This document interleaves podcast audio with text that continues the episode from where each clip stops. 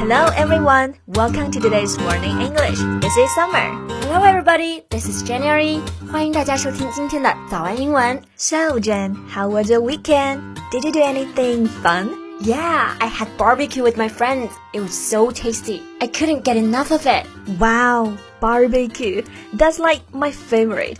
Talking about it makes my mouth water now. 那说起美味好吃的食物，大家想到的第一个表达是不是 delicious 呢？但其实啊，谈论食物的表达还有很多。那今天我们就来看看还可以怎么说。那今天的内容呢，也都整理好了文字版的笔记，欢迎大家到微信搜索“早安英文”，私信回复“笔记”两个字来领取我们的文字版笔记。So Jen, I think instead of just saying how good the food tastes, we can actually describe the taste and texture of the food first. Yeah, here are some words we can use to describe food. For example, food can be tender and juicy. Juicy，我们知道 juice 指果汁，对吧？那这个 juicy 就是一个形容词，表示多汁的。那这个 tender，它除了可以表示鲜弱啊、柔软啊，在形容食物的时候呢，就是说这个肉特别嫩，easy to chew。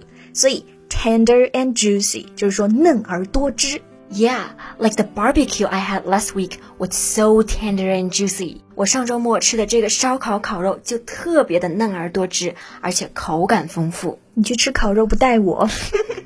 那我们刚刚之前提到的口感丰富，我们可以怎么说呢？可以用到这两个形容词：rich and flavorful。Rich 除了可以表示有钱，在这里啊，就是说这个食物的味道非常浓郁；flavorful 意思就是充满风味的、美味可口的。Yeah, for example, I really love spicy crawfish because it's so rich and flavorful. 我特别喜欢吃口味虾，因为它的口感特别浓郁丰富。口味虾，我觉得是夏天大家的最爱了。刚刚大家听到 Jane 是用哪个词组来表达口味虾的吗？这里啊，口味虾不用 lobster，而是说 spicy crawfish。crawfish 就是小龙虾，而 lobster 呢，就是海里面的那种大龙虾。啊，crawl 表示爬嘛，大家想小龙虾是爬着走的，对不对？就是 crawfish。So Jen, what else do you like to eat? Well, chips for sure. I love it when it's crispy and crunchy. Crispy and crunchy 就是脆的意思，这两个单词都是拟声词，就像我们中文说的嘎嘣嘎嘣脆。 ”。Crispy and crunchy. 特别有这个声音感哦，嘎吱嘎吱的，crispy and crunchy. But unlike you, Jen, you know, I like something creamy and smooth. Creamy and smooth 就是说这个食物是香浓润滑。 Yeah, for example, hummus is very creamy and smooth. And cheesecake. Yeah. Alright，那我们除了来形容一个食物美味的口感，还可以用到哪些好用的表达、一个句型来说这个食物很好吃呢 Well, we can say something is out of this world. ？Out of this world，意思不是世界之外，而是说这个东西特别棒，棒极了，extremely good。之前呢，我和 Jane 就去吃了肯德基的菌菇鸡腿堡，就觉得，Wow, this burger is really out of this world. Well, I think KFC definitely owns us some advertising fees now. Yeah. 当然，我们要注意 world 前面这个词不是 the，而是 this，所以啊，不要说成了 out of the world，而是 out of this world。 out of this world. Right. So, you know, Jen, besides burgers, I can never resist the temptation from Thai food. Oh my god, me too. Temptation 就是诱惑的意思。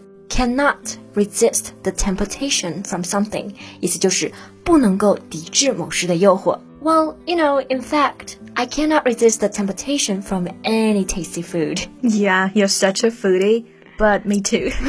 I know, right? But you know, my favorite, spicy crawfish. It never fails to make my mouth water. Water，我们都知道是水这个意思。 我们一开始呢，其实我也用到这个表达，刚刚 Jane 也用到了，make somebody mouth water，就是让某人来流口水。Jane, actually, you're not the only one who loves spicy crawfish. My mouth is even watering now just thinking about it. Yeah，当你想说什么东西很好吃的时候，你就可以用这样的表达：My mouth is even watering now just thinking about it。一想到它就流口水。My mouth is watering. 这个说法太形象了。 Right, I guess the reason why I love spicy crawfish so much is that it tastes like heaven.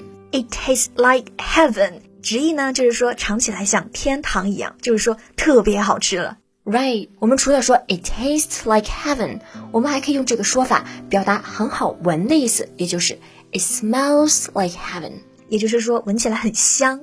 So, how would you describe your favorite food, spicy crawfish in general? Well, spicy crawfish is definitely out of this world. The flavor of different spices will burn your mouth when you eat it, but it's very tender and juicy and it smells like heaven. My mouth is even watering now just thinking about it. Wow, what you just said is just out of this world. so now we definitely have to have some spicy crawfish after work. Definitely for sure. 那我们今天关于这些美食的各种表达呢，都已经整理好了中英文的对照版笔记，欢迎大家到微信搜索“早安英文”，私信回复“笔记”两个字来领取我们的文字版笔记。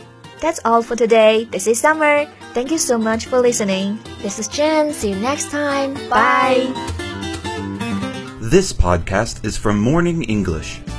学口语就来早安英文。